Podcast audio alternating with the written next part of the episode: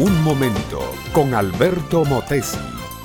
Una respuesta práctica a tus interrogantes sobre tu vida y los problemas del mundo moderno. Marco Tulio solía llegar a su casa bajo los efectos del licor. Allí se encerraba en una habitación y rehusaba hablar con su esposa, rehusaba oír a sus hijos y se metía dentro de sus pensamientos. Por cierto, que aquellos eran pensamientos viejos, muy viejos, los mismos de siempre. Y Marco Tulio los acariciaba en su mente, acostumbraba a vivir con ellos, pensamientos que le decían a este hombre alto, robusto, con estampa de boxeador, tú no sirves para nada, tú eres un fracasado, tu madre nunca te quiso, tu padre quería más a tus hermanos que a ti. Sonia, su esposa, una mujer muy inteligente y dueña de una relación con Dios muy especial, trataba de ayudarlo a salir de aquella vida deprimida, sin valor y sin propósito alguno. Pero Marco Tulio se encerraba dentro de una botella y de allí era muy difícil sacarlo. Ya había tres hijos en la casa, y mientras ellos miraban a una madre brillante, emprendedora, llena de vida y de gozo, por otro lado, su padre apenas alcanzaba a levantar la cara o estirar una mano para darles una caricia.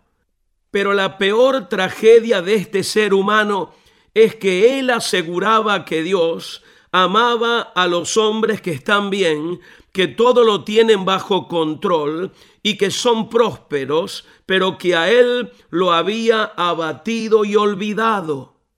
Mi amiga, mi amigo, qué terrible mentira ha sembrado el diablo en la vida de muchos seres humanos. Dios los creó para ser triunfadores, para vencer en todo tiempo, para salir adelante con la vida, el trabajo y la familia. Pero el diablo los anula y les hace creer que son los olvidados de Dios.